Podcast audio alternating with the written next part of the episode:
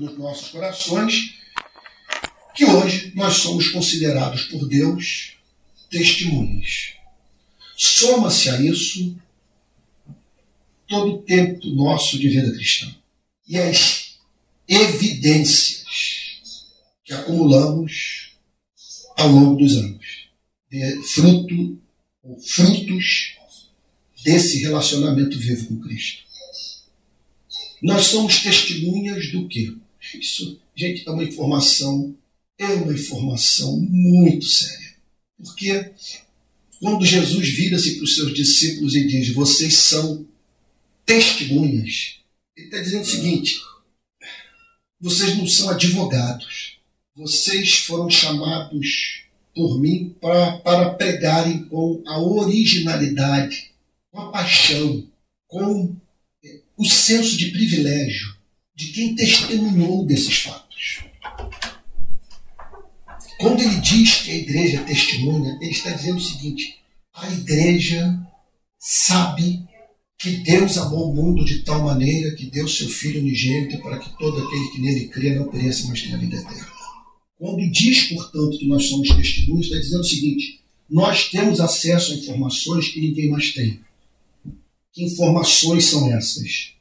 Nós sabemos que Deus não está brincando com a vida humana, porque somos testemunhas do fato de que no tempo e no espaço, o Filho de Deus sofreu morte sacrificial em nosso favor. Nós somos testemunhas do fato de que Deus é santo, de que Deus é justo, uma vez que Ele nos perdoa é, em razão do preço pago pelo seu único filho, a fim de que esse perdão fosse um perdão justo, um perdão seguido de um testemunho cabal de que o pecado é uma coisa tão abominável para Deus que para que nos reconciliássemos com Ele, necessário foi que alguém morresse no nosso lugar. Quando Jesus diz, vocês são testemunhas, está dizendo o seguinte: vocês são os únicos que sabem que a vida tem sentido. Vocês são testemunhas do fato de que eu não posso ser confundido com o diabo, uma vez que eu provo o meu próprio amor por vocês pelo fato do meu único filho ter morrido por vocês, sendo vocês pecadores. Quando ele diz então que nós somos testemunhas, ele está dizendo o seguinte: vocês estão de posse de todo um conjunto de informações que envolve doutrina e narrativa. Vocês conhecem determinadas verdades teológicas. Vocês conhecem determinados fatos históricos. Isso tem que ser comunicado. Essa semana eu comecei a ver a série Breaking Bad. Eu parei no segundo episódio da primeira temporada. Larguei tudo. Eu estava me sobrecarregando. Eu, a minha cabeça é, é, ficou tomada pelas cenas e o meu raciocínio foi o seguinte: até aqui nenhuma novidade. Eu tenho 61 anos de vida, trabalho em comunidade, 40 anos de atividade missionária. Nada de novo, eu conheço cada uma das polêmicas. Aí eu caí na asneira de dizer nas redes sociais que eu tinha desistido de Breaking Bad. Foi gente de tudo. Teve gente que falou, é lógico que ele não poderia assistir, isso é natural de alguém de esquerda, sabe? Não tem interesse por Breaking Bad e tal. E eu disse no texto que eu tinha parado para assistir a série do Barack Obama sobre trabalho, essa sensacional. Eu estou no terceiro episódio, são quatro, que ele fala sobre. É uma aula sobre capitalismo moderno, imperdível. Mas a pressão foi tamanha que eu voltei para o Breaking Bad, assisti a primeira temporada toda. Eu falei, Assim, eu terminei a primeira temporada dizendo o seguinte: isso é um drama, é um filme que nos ajuda a entender, isso é certo, o que está acontecendo hoje na maior potência do mundo. É uma crítica social contundente, que expõe o drama da classe média. Como é que é você ter contato com o drama da, o drama da classe média vendo no seu país o pobre vivendo tudo aquilo sobre o que o filme fala, sem nenhum dos recursos que a, aquela família de classe média, retratada ali no filme, dispunha. Não estou menosprezando a dor daquelas pessoas. É uma dor real. O personagem central, aqui não vai nenhum spoiler, ele, ele, vai cometido de um câncer no pulmão. Bom, e o que me chamou a atenção é que o filme retrata um sofrimento excruciante e uma dor que, de certa forma, eu conheci. Porque o filme retrata o personagem central, um professor de química, com câncer no pulmão, e com a mulher grávida. Eu vivi a experiência de suspeita de câncer no pulmão 12 anos atrás com a Adriane grávida da Lissa. Não foi fácil. Apareceram dois nódulos no meu pulmão. Meu sogro teve que reunir os médicos lá do hospital, eles viram me tranquilizar. Mas eu me lembro que quando eu desci da clínica São Gonçalo, estava de moto, após ter recebido o resultado de que eu não, não tive, né, não havia, não era portador de câncer no pulmão, eu senti o Espírito Santo dizendo: Meu servo, ande humildemente na minha presença. Que essa é a sua condição. Absoluta fragilidade. Então, o filme, que trata-se de uma crítica social profunda, que disseca o, o American Way of Life, contudo, é, apresenta seres humanos lidando com dores para as quais o Estado não tem solução. O Estado não tem o que dizer. O que o filme tenta comunicar, entre outras tantas coisas, é que não é fácil você viver num país que não tem o SUS. E que, portanto, ao ser acometido por um câncer de pulmão, você simplesmente consome todas as suas economias. E no caso de alguns, isso faz com que esses se envolvam até com a prática criminosa a fim de aliviarem o fardo que caiu sobre a vida da família. Uma crítica contundente que o filme faz. Está dizendo o seguinte: olha ao que um cidadão americano está exposto. Ele tem que raspar todas as suas economias para fazer um tratamento de câncer. Onde está o Estado numa hora como essa? É o que o filme está tentando dizer. Contudo, isso não elimina o fato de que aquela família com todo o apoio do Estado continuaria a lidar com o problema que somente o Evangelho de Jesus Cristo tem alguma coisa a comunicar.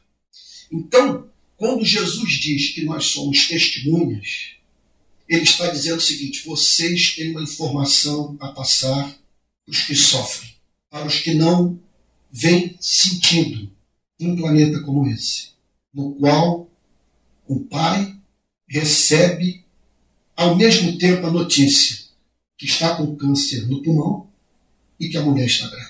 Muitos nessas horas então formulam essa indagação. Qual é o sentido disso tudo? Quando Jesus diz: "Vocês são as minhas testemunhas", ele está dizendo o seguinte: vocês têm a única mensagem que pode enxugar as lágrimas dessas pessoas. Esses dias eu estava lendo um filósofo polonês chamado Leszek Kolakowski é extraordinário. Eu não paro de ler os livros do Leszek Kolakowski, é professor é, na, na Polônia, que ele era marxista radical, mas vivendo o stalinismo marxista na cortina de ferro, ele rompeu com aquele modelo de sociedade e tal e se tornou, portanto, um crítico do stalinismo marxista e de algumas das teses fundamentais do marxismo. É impressionante a capacidade intelectual é, do, do, Leszek Kolakov. Mas por que eu estou dizendo tudo isso mesmo? Era. Ah, sim, perfeito. Ele diz o seguinte: o cristianismo tem o seguinte recado a, a dar para a humanidade. Ele não usa a palavra coach, sabe? Mas eu diria que um coach cristão, de verdade, ele diria o seguinte para as pessoas: você sabe que você vai perder, né? Você sabe que a derrota é certa. Você está em processo inexorável de envelhecimento. Você vai morrer. E onde que entra o Evangelho? Essa mesma fé declara ao dia seguinte. Então, o cristianismo tem essa dupla característica. Ele tira o nosso chão. Antônio é assim mesmo? imagine Jesus dizendo lá para aquele rapaz que queria que Jesus interviesse na divisão de, de, de, de, de herança. Louco, esta noite te pedirão a tua alma. E o que tens preparado, para quem será? Então o cristianismo tem isso. Ele remove o nosso chão e, ao mesmo tempo, nos faz buscar um fundamento para a nossa esperança. Tudo isso, portanto, está embutido nessa declaração de Cristo. Vocês são as minhas testemunhas. Me perdoe insistir, somos testemunhas do quê? De que a vida tem sentido, de que Deus é bom, de que Deus se identificou com a nossa dor ao enviar seu único filho, de que há uma solução para os nossos pecados. O que está dizendo é o seguinte: é que nós temos informações que não podem ser retidas por nós. Isso tem que ser passado adiante. Igreja não pode virar ONG. Igreja não pode se dedicar tão somente à defesa das pautas identitárias, o combate à desigualdade social, a denúncia da violação de direitos humanos. Isso em razão do fato de não apenas outras instituições fazerem o mesmo. É óbvio que a igreja deve fazer.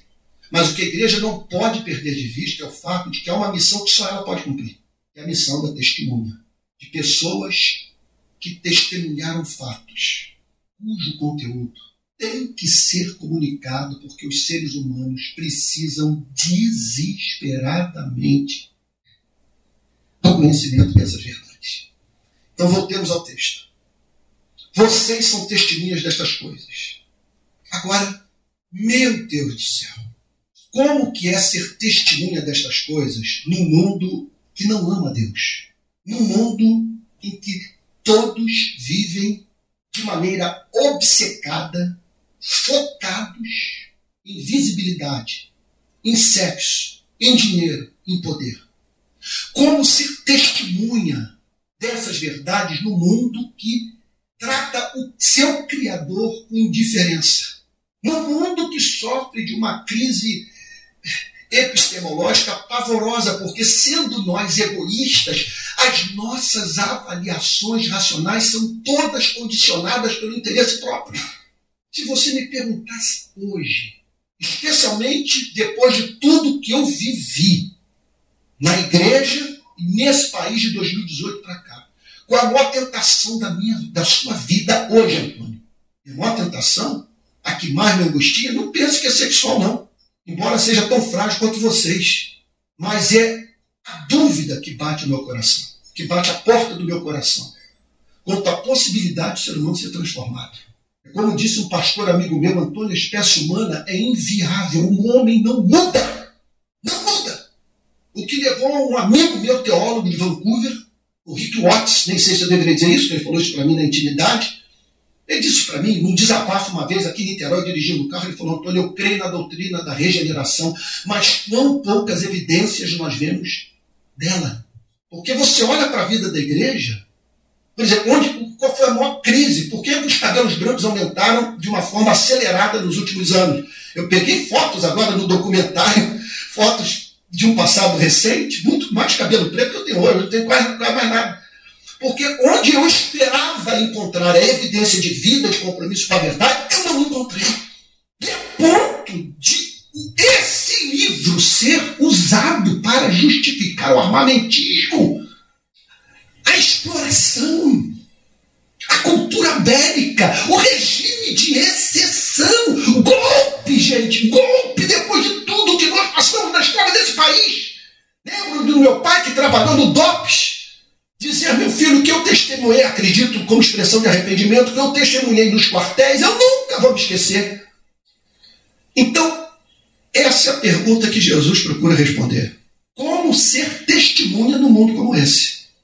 Como levar uma pessoa a compreender que ela não é apenas infeliz, que ela está sob o descontentamento divino, que ela não é apenas uma infeliz que precisa de felicidade, é uma pecadora que precisa de perdão. Como convencer num mundo como esse, no qual acostumamos atribuir a responsabilidade dos nossos atos a terceiros, de que os seres humanos têm que se arrepender dos seus pecados e se reconciliar com o seu Criador?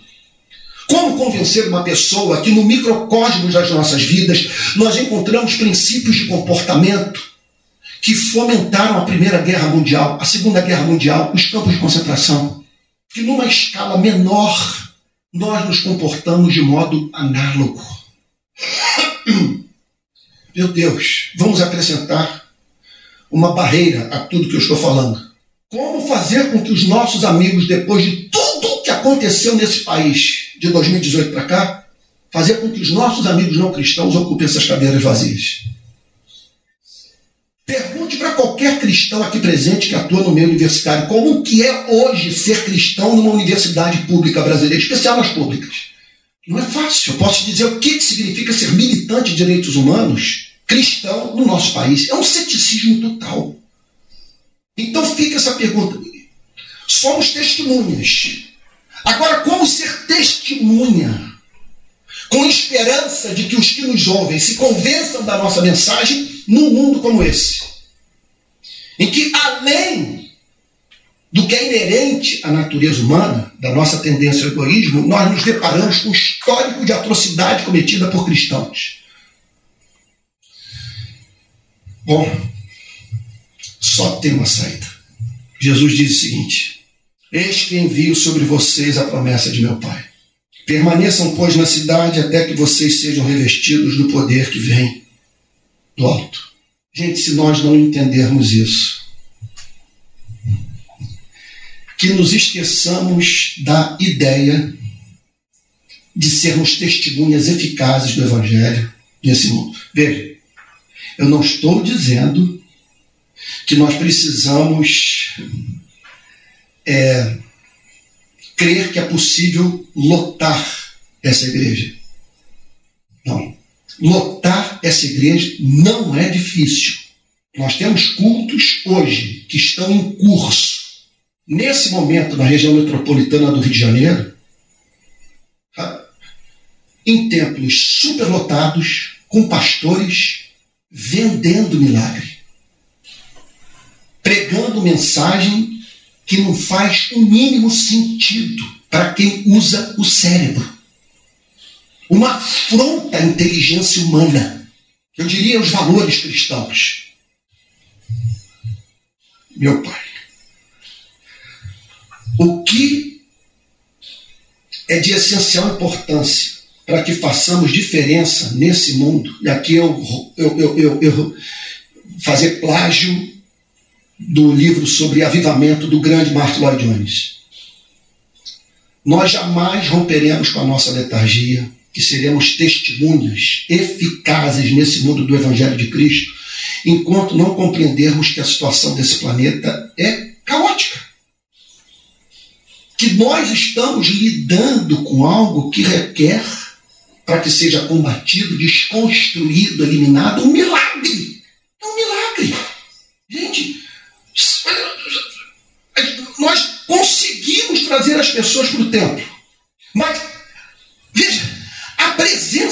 é uma coisa tão radical na vida humana que faz parte desse mundo caído o estado da igreja e a capacidade humana de perverter o conteúdo do evangelho e transformando assim a instituição religiosa em inimiga de Jesus Cristo, nosso Senhor e Salvador. Eis que envio sobre vocês a promessa de meu Pai. Com isso, Jesus está dizendo o seguinte: e os desafios daqueles homens não eram nada diferentes. Eles não pregavam para uma sociedade cujos valores mantinham alto grau de afinidade no cristianismo. Tinha os gregos, conforme o próprio Novo Testamento, em especial o apóstolo Paulo admite. Para os gregos, a pregação do evangelho era um absurdo, porque era uma pregação não baseada nos pressupostos intelectuais de Sócrates, Platão e Aristóteles. Visava responder algumas das perguntas dos pré-socráticos, dos socráticos, sabe, da filosofia grega clássica. Para os judeus, significava seguir um herege, um rapaz de 30 anos que questionou o sistema inteiro e que chegou ao ponto de dizer: essa nação não tem mais saída. Deus está transferindo a honra que foi concedida a esse povo para um outro povo. Porque Israel não. O Israel tem como característica na sua trajetória de vida como nação a trivialização do sagrado, a banalização da revelação que foi feita ao chamado povo escolhido. Por isso, os discípulos precisavam desesperadamente crer nessa mensagem, crer nessa promessa. Era a única esperança de sucesso do ponto de vista da ação missionária evangelística da igreja do primeiro século. Então Jesus disse: Eis que envio sobre vocês a promessa de meu Pai. Qual é a promessa do Pai? Perpassa o Antigo Testamento, em especial, percebe-se presente nas profecias de Isaías, de Jeremias, de Ezequiel, a promessa da bênção do Espírito Santo. E que o Espírito Santo seria derramado sobre os seres humanos de uma forma que jamais é, até então havia sido experimentada perdão, pelo povo da aliança. Então, a promessa do Pai é que essa igreja seria inundada pela presença do próprio Deus na pessoa do Espírito Santo. Eis que envio sobre vocês a promessa de meu Pai. Envio sobre vocês a bênção do Espírito Santo. Observe que a promessa, portanto, é feita em conexão ao chamado para atividade missionária. Portanto, é, é de essencial importância que a igreja compreenda a necessidade, não coloque sua fé em programas, em auditórios confortáveis como esse, em poder de oratória por parte do pregador, ou no uso inteligente das redes sociais. A igreja precisa do batismo com o Espírito Santo, do selo do Espírito Santo, da unção pentecostal. Não há mínima esperança de sucesso sem que a igreja pregue a partir desse testemunho do Espírito no coração dos seus membros. Este envio sobre vocês a promessa de meu Pai. Aí fica essa pergunta. É, essa bênção é panaceia? Significa que se você for tornado cheio do Espírito Santo, receber o selo do Espírito, batismo com o Espírito, ou, ou a, alcançar a plenitude do Espírito, quem o ouvir se converterá a Bíblia não dá essa promessa. A Bíblia nem mesmo promete que o pregador cheio do Espírito Santo terá uma igreja repleta de convertidos. Como alguém já disse, muitas vezes o pasto é farto e o rebanho é magro. De manhã, de segunda a sexta, não sei se vocês estão acompanhando as exposições sobre o livro do profeta Jeremias que eu tenho feito. O ministério do profeta Jeremias em Israel e Judá foi completo fracasso. Ninguém se convertia com a sua pregação. Ele era odiado pelos reis, pelos sacerdotes, pelos profetas, pela sociedade. Pedia-se para que ele se calasse e que, se ele continuasse a apresentar suas profecias, ele seria morto. Contudo, é, a unção pentecostal, embora não seja garantia de sucesso, ela é indispensável para que nós sejamos testemunhas eficazes da mensagem de Cristo. Olha, essa unção vai operar da seguinte forma nas nossas vidas. Eu me lembro do reverendo Antônio Elias me dizendo o que aconteceu com ele depois que ele leu as obras de Charles Finney, um pregador americano do passado, advogado. Então, a, o reverendo Antônio Elias disse para mim, a partir da leitura dos testemunhos de Charles Finney, eu me assegurei do fato de que minha pregação poderia transformar a vida das pessoas. Eu passei a ter mais confiança na entrega da mensagem. Certo de que se o Espírito Santo tivesse que transformar a vida de alguém, ele haveria de transformar, tornando assim, portanto, a pregação o martelo que esmiuça a penha. Sabe? A espada de dois gumes que, junta, que, que divide alma e espírito Essa é uma coisa. Outro ponto. A unção de Pentecostes faz com que as pessoas creiam que você crê. Minha querida sogra, ela estudou em colégio presbiteriano na adolescência, na juventude. No interior de Minas Gerais, eu não me lembro a cidade. E ela conta que quando menina, teve a oportunidade de ouvir vários pastores presbiterianos. Ela diz o seguinte: contudo, havia um que, quando pregava, era diferente. Havia esse elemento de unção na sua pregação. E a pregação não era erudita, mas era a mensagem de alguém que, quando pregava, comunicava graça em comum. E ela falava sobre o reverendo Antônio Elias, que plantou a igreja presbiteriana Betânia, onde eu me converti. Então, é aquela história do famoso pregador escocês Robert Murray McShane. Os seus contemporâneos contavam que quando ele se levantava para se dirigir ao púlpito, quando ele chegava no púlpito para começar a pregar, ele passava a nítida impressão que havia acabado de sair da presença de Jesus Cristo. Então, a unção do Espírito nos dá originalidade, torna a pregação espontânea, crível. É o que faz com que você, em vez de pregar como um advogado, pregue como uma testemunha. O advogado fala e pode falar brilhantemente sobre o que não viu. O que marca o testemunho da testemunha é é a experiência de primeira mão. Então, nós precisamos dessa unção, porque ela torna a palavra viva na nossa mente.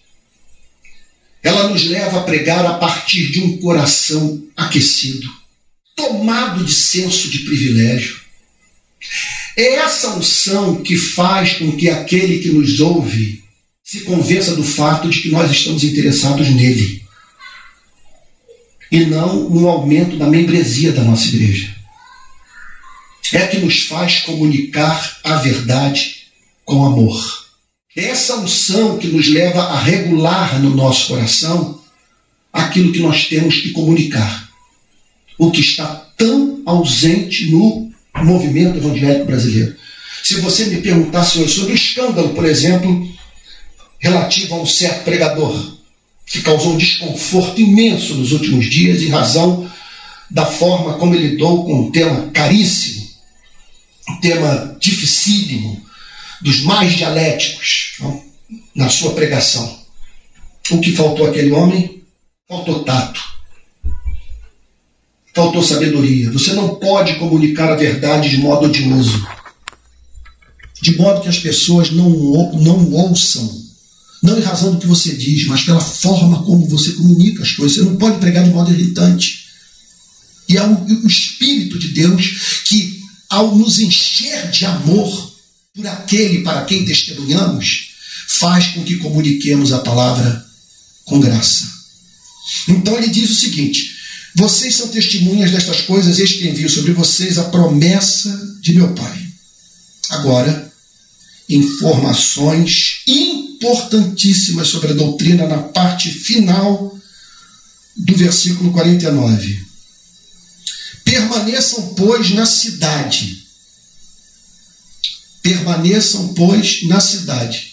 Não há nenhuma indicação, nenhuma orientação nas Sagradas Escrituras no sentido de nós buscarmos essa bênção literalmente na cidade de Jerusalém. Quando ele declara permaneçam nessa cidade, ele está simplesmente dizendo o seguinte: soberanamente, para essa geração, para essa igreja específica, o que é pedido é que a igreja se dirija para Jerusalém e que ali aguarde o milagre da bênção do Espírito Santo. Agora, o que é invariável, o que, o que serve para todas as gerações, é o chamado a igreja buscar a bênção. permaneçam, que vocês estejam juntos, que a partir dessa relação de afinidade espiritual, de homens e mulheres que querem as mesmas coisas, tá? então vocês se reunirem, vocês procurarem um lugar onde juntos é, possam buscar essa experiência. Permaneçam, pois, na cidade até que. Esse até que é um problema para a tradição de espiritualidade presbiteriana. Eu não estou falando do todo da tradição presbiteriana, mas de um setor que está presente no nosso país. E aquilo sobre o que eu passo a falar é uma crítica feita pelo grande Martin Lloyd Jones ao próprio movimento reformado.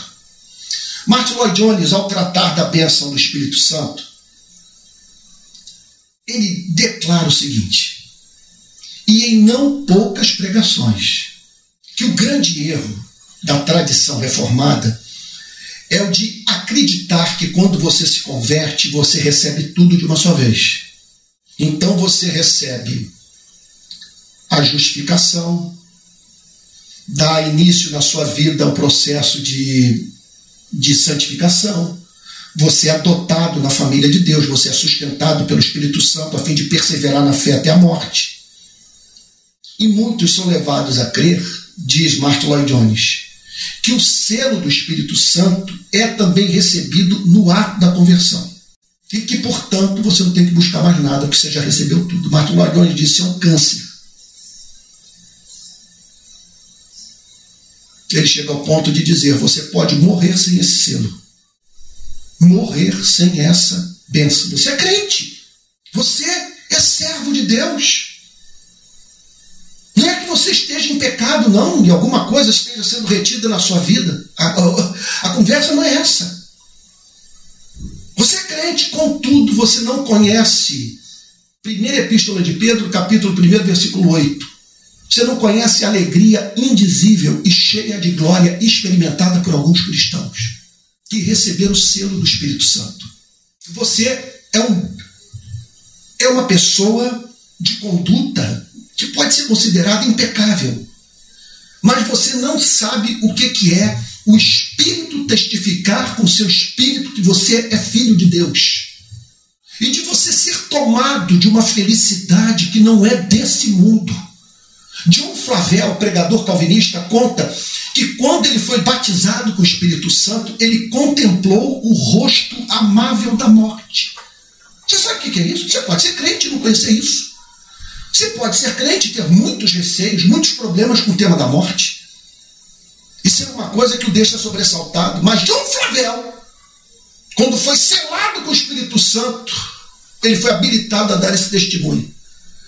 Eu contemplei o rosto amável da morte. Tudo que eu queria era partir. E ele, até honesto, sincero, que ele disse o seguinte: Eu não pensei na minha mulher nem nos meus filhos. Eu só queria estar com Jesus. Vocês viram o Tim Keller morrendo? O que, que ele falou? Uma das suas últimas declarações foi: Eu quero estar com Jesus. Você pode ser crente e não ter essa segurança. Você pode ser crente mas não está absolutamente certo da sua participação na bênção plena da redenção que há em Cristo. Você pode ser crente, mas está olhando para baixo, está encurvado, está presa fácil nas mãos do adversário, que joga com o seu passado, com as suas falhas presentes, roubando de você a alegria da salvação. Então, vamos lá. Estou dando toda essa volta para dizer o seguinte. Preste atenção no que eu vou lhe falar. A bênção do Espírito é experimental. Não há espaço no Novo Testamento para declarações do tipo tome pela fé. Creia que o Espírito Santo está em você na sua plenitude em todas as suas operações. É impossível você ser cristão sem ter o Espírito. Ninguém pode dizer Jesus Cristo é o Senhor se não for pelo Espírito Santo. Mas você pode ser cristão e nada saber sobre aquele testemunho do Espírito, testificando o seu Espírito que você é filho de Deus. Então, quando ele fala até que, ele está dizendo de uma experiência sobre a qual os discípulos poderiam falar em termos de lugar, de hora, de dia, de mês, de ano. Porque se tratava de uma coisa experimental. A partir de um ponto da minha vida, algo mudou.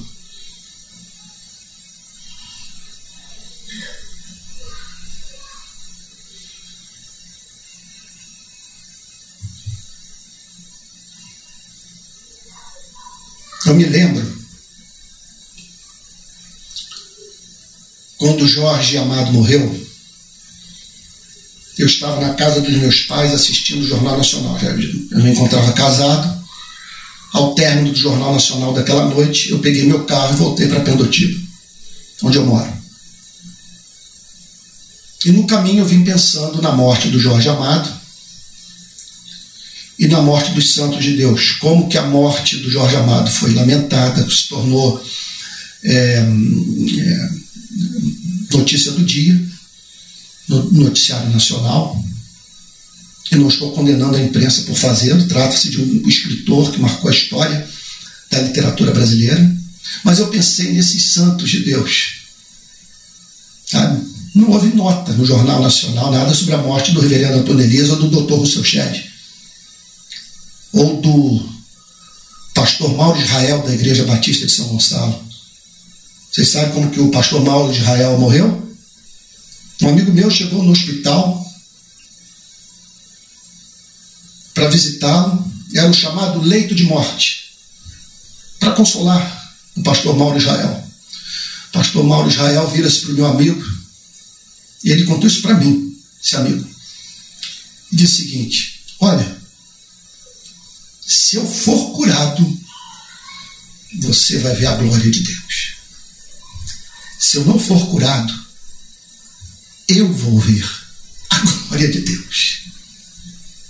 Então vim pensando nisso, nesses santos que passam pela vida e que não se tornam nome de praça, de rua, que não aparecem no obituário de nenhum jornal. Aquilo me deixou muito comovido.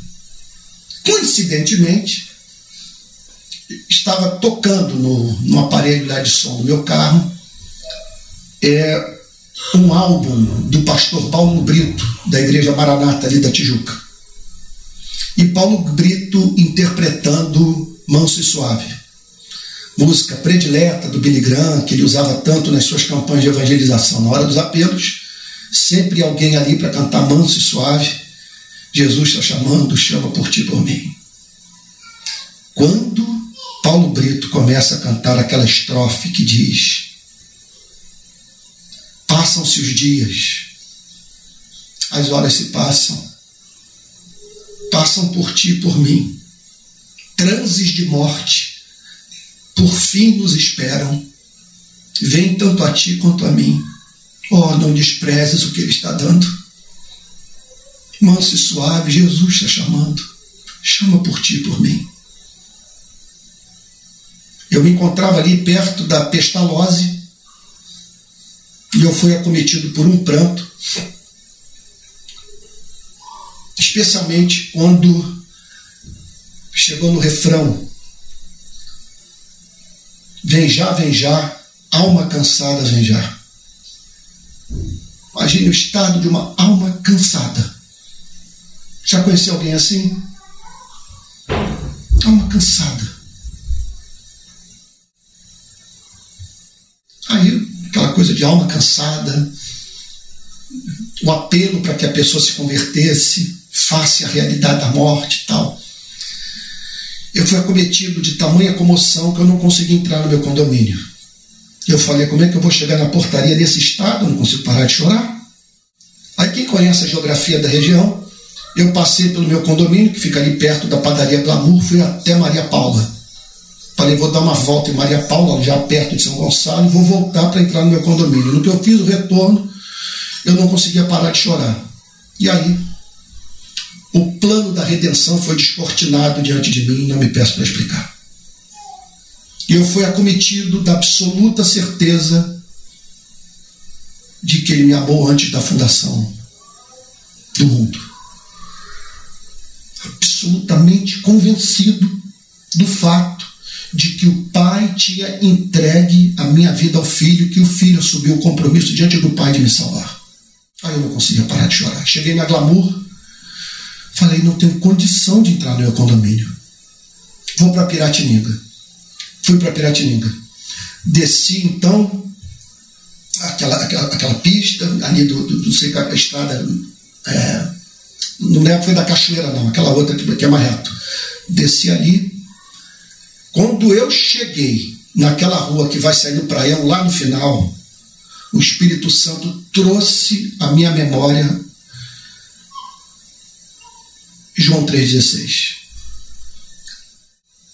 Porque Deus amou o mundo de tal maneira. E aí ele fixou na minha mente, insistia e batia nesse de tal maneira, de tal maneira. E eu, quer dizer, de modo tão intenso, de modo tão radical, de modo tão profundo, que ele deu o seu maior bem para os seres humanos. De tudo que ele dispunha no universo para oferecer aos seres humanos, ele entregou o seu bem mais precioso, o seu único filho, que levou Martin Lloyd a dizer: jamais se esqueça do fato que tudo que foi feito contra Jesus foi feito contra o amado do Pai, com consentimento do Pai. Aí eu comecei a socar literalmente o volante do meu carro. E quando eu cheguei na praia, era uma noite muito escura, areia branca, o, o mar escuro, o céu escuro. Eu perguntava para Deus o que nos fez perder o encanto por ti, sendo o Senhor tão amável, tão excelente, tão doce. Tanta indiferença entre nós? Por que nós não amamos? E ali eu tive a maior convicção de pecado de toda a minha vida. Não há nada mais feio no pecado do que a perda do interesse por Deus. A indiferença, a falta de amor por aquele que nos criou. O que eu quero lhes dizer é o seguinte: na experiência dos santos do Novo Testamento, na experiência dos santos dentro do catolicismo, do que de melhor tem no catolicismo, do que de melhor tem no protestantismo. E se vocês me permitem dizer, na experiência desse pobre tupiriquim, a bênção do Espírito é experimental, não é intelectual. Não é uma coisa que você lê e diz, é isso que a Bíblia diz, isso é maravilhoso, isso é extraordinário. Isso está envolvido. Há uma dimensão cognitiva, mas o que eu quero lhe dizer é que quando o Espírito Santo vem sobre você, lhe dando essa graça, essa autoridade, esse testemunho, ah, sem a mínima dúvida, que você pode falar em termos de dia, de hora, de local. Você vai poder dizer onde você estava. É inesquecível. É inesquecível. É como o primeiro beijo. Não tem como, você não se esquece. Então, eis que envio sobre vocês a promessa de meu Pai. Permaneçam, pois, na cidade, até que vocês sejam revestidos do poder que vem do alto do poder que vem do alto. Revestidos do poder. Por que revestidos do poder? Porque não tente fazer o bem nesse planeta sem a bênção do Espírito Santo. Você vai lidar com tentações infernais. Você perceberá que não é fácil fazer o bem nesse planeta. E a possibilidade de você se tornar cínico, de você se tornar indiferente, de não acreditar mais na instituição, não acreditar mais no ser humano, não acreditar mais nos seus irmãos. Essa, olha, são tentações concretas. Eu agradeço a Deus de todo o meu coração por ter passado pela crise que eu passei de 2018 para cá, já na condição de coroa, cabelo branco. Porque na juventude eu não sei se daria conta de permanecer na igreja depois de tudo que eu vivi. Foi o que aconteceu comigo essa semana, eu acho que eu contei para vocês, um dos rapazes que me ajudou a reaver minhas redes sociais. Eu conheci pela, pelo, pelo Twitter, ele mandou uma mensagem no privado para mim, eu dei um salto de fé, vou acreditar, não faço o que eu, vou, que, que, o que eu fiz. Foi intuitivo e não acho que é bom você ter a vida guiada por intuição, mas eu confiei nele. Ah, não façam isso. Foi, mas foi o que aconteceu, comigo deu certo. Eu bati o olho nele e falei: ele está sendo verdadeiro, ele quer me ajudar de fato, realmente ele gosta de mim. Ele falou: eu trabalho dentro do, da meta, meta do, do que, que, rege esse troço todo de Facebook e tal, e, e Instagram. Eu trabalho aqui dentro, eu posso resolver todos os seus problemas. E ele o fez. Eu consegui reaver tudo por conta desse rapaz. Tudo. Aí depois de ter resolvido tudo, mandei uma, mandei uma mensagem para ele. Rapaz jovem, deve estar na faixa dos seus 25, 30 anos pai bonito, lá de São Paulo. Eu falei para ele assim: Poxa, cara, olha, muito obrigado, você me serviu. Olha, aí eu vou falar aqui uma coisa, você vai escandalizar você, né? Eu falei: Olha, eu indo a São Paulo, eu quero tomar uma IPA com você e tal. E quero lhe dizer também o seguinte: eu não sei se, eu não sei qual é a sua fé, não sei se eu vou, sabe, você me permita falar a partir da minha fé. Deus te usou na minha vida. Eu não sei o que, você acredita, mas Deus usou. Ele virou-se para mim e disse o seguinte: Olha, eu conheço o Senhor dos congressos do Jovem da Verdade. De 2018 para cá, eu nunca mais botei o pé na igreja. Quando eu vi aliança política, eu desisti de tudo e nunca mais voltei. Por isso que você precisa do poder do Espírito. Olha, eu vou lhe dizer uma coisa: não entre nesse mundo espiritual sem a unção do Espírito. Você não vai dar conta. Esse é um mundo esquisito. Você imagina o que é você se deparar com o fato de que seus maiores inimigos estão dentro da igreja. Por isso Jesus disse: Vou revesti-los de poder para que vocês sejam minhas testemunhas, de modo que convençam aqueles para os quais eu os enviarei para pregar, e nesse processo vocês não percam a alma. Vocês precisarão ser revestidos de poder. Não consegui terminar a mensagem, vou deixar para terminar o texto na semana que vem, ficou muito longo. Vamos orar? Vamos ficar de pé?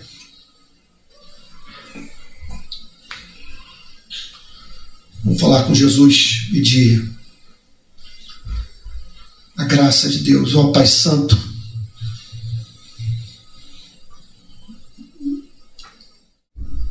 Ajude-nos a saber experimentalmente o que é esse poder qual é o sentido desse revestimento?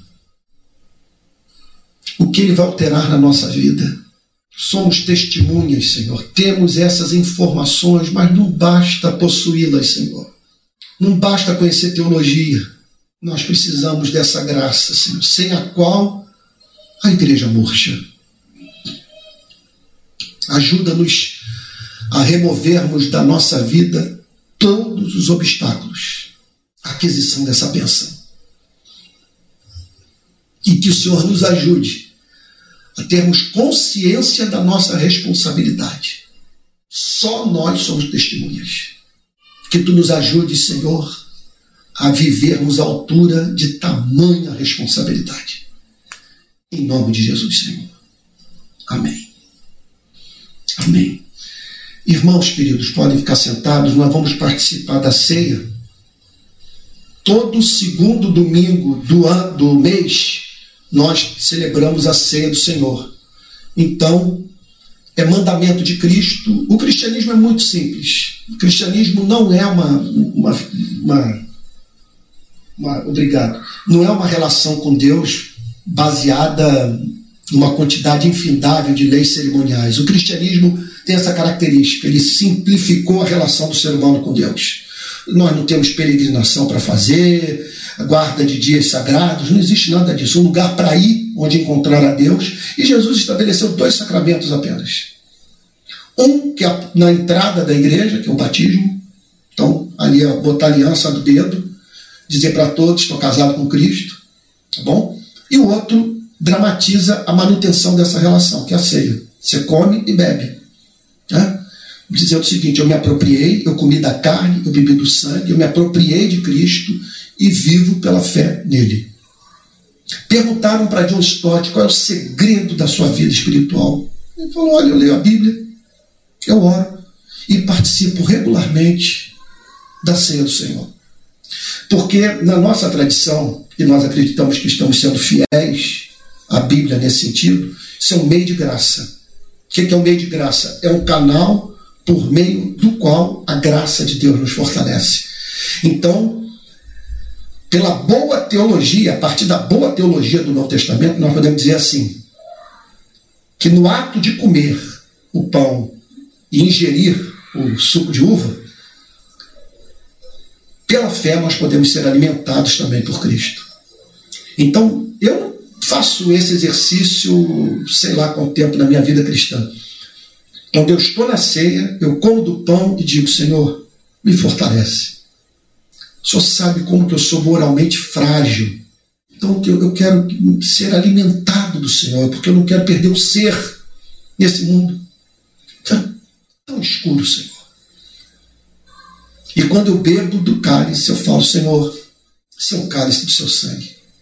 Não permita que haja lembrança do passado me impedindo de viver o presente.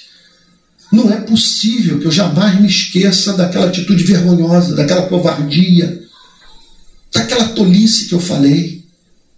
Então eu quero valorizar a sua morte, então eu quero acabar com isso.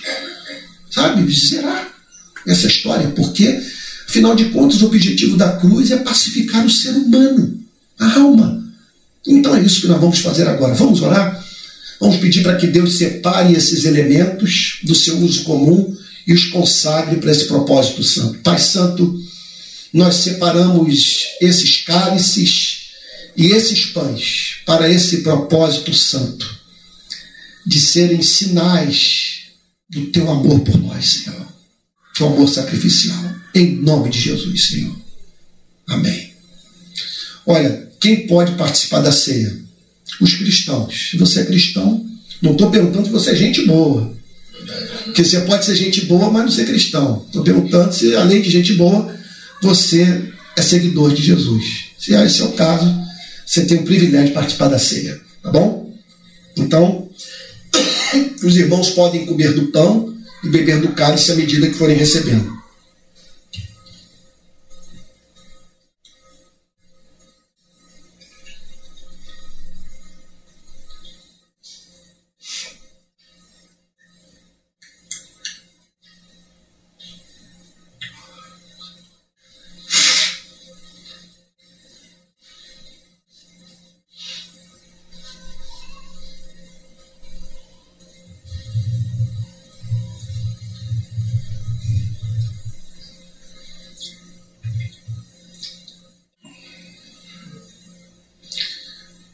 Pai Santo, nós te agradecemos por essa manhã de domingo.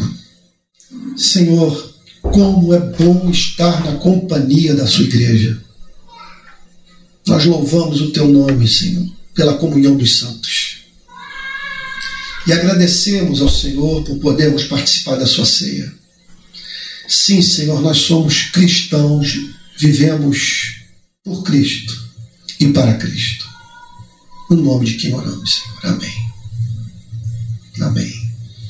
Meus irmãos queridos, antes de impetrar a bênção apostólica e darmos, então, uh, encerramento a esse culto, deixa eu lembrar a todos dos seguintes recados. É que o primeiro deles é que recentemente eu lancei três e-books pela Amazon. Então estão à disposição de todos. Leitura rápida. Um eu falo sobre a teologia da paternidade divina, à luz da parábola do filho pródigo. No outro, eu falo sobre o problema do sofrimento, se Deus é bom porque pessoas sofrem. E o terceiro, eu falo sobre batalha espiritual.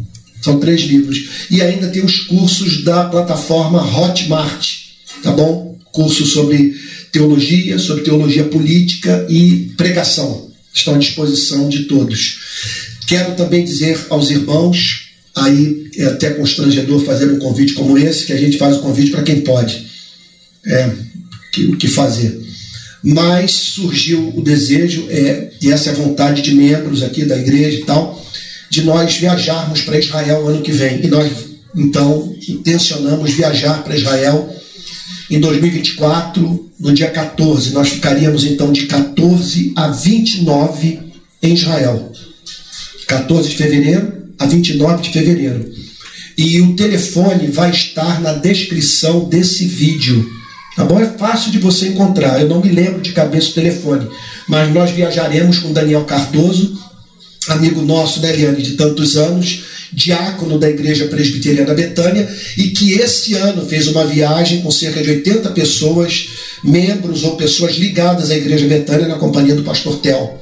Então, todos os irmãos aqui, os que estão nos assistindo em casa, são convidados, o convite é extensivo a todo mundo, tá bom? Essa semana eu retomo as pregações, já melhor de saúde, sobre o Jeremias de manhã e no final do dia às seis horas o, o, o, os salmos, né?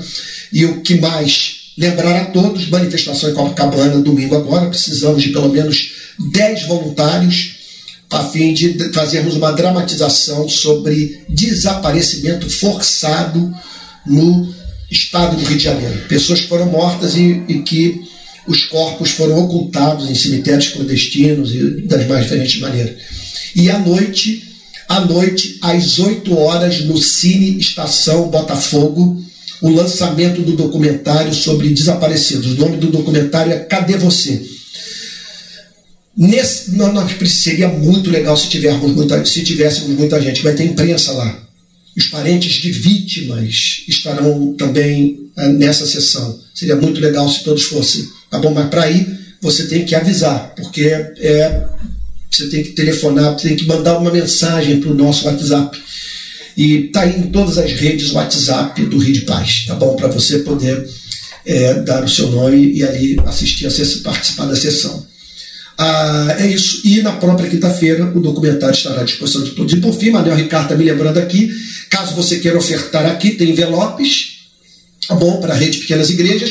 E você que está em casa, nós temos um Pix, que é o pixrpi22.gmail.com pixrpi22.gmail.com Nós temos gastos. Nós estamos gastando com esse auditório, com o contador, com o tesoureiro, estamos gastando com a transmissão do culto agora, né? Tivemos que contratar uma pessoa e gente que já está sendo mantida por nós e tal, então precisamos de recursos para nós nos mantermos. É isso.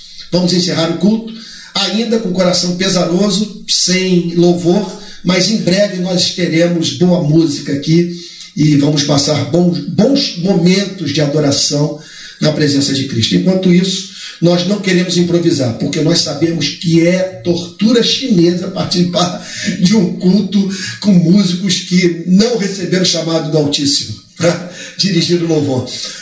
Se é que podem ser considerados músicos, né? Vamos ficar em pé. Todos receberam envelope tal, então acho que todo mundo recebeu. Vamos lá? Senhor, nós bendizemos o teu nome por essa manhã não temos como enumerar tudo que o Senhor fez por nós para que estivéssemos aqui nessa manhã. Muito obrigado. Leva-nos em paz, Senhor. Que essa semana seja a semana de leitura das Escrituras, de oração, de comunhão contigo. E que a graça do nosso Senhor e Salvador Jesus Cristo, o amor de Deus o Pai e a comunhão do Espírito Santo sejam com cada um de vocês, desde agora e para todo sempre. Amém. Fiquem com Jesus, meus amados irmãos, vão com Deus, bom domingo. Todo mundo orando pelo glorioso Botafogo,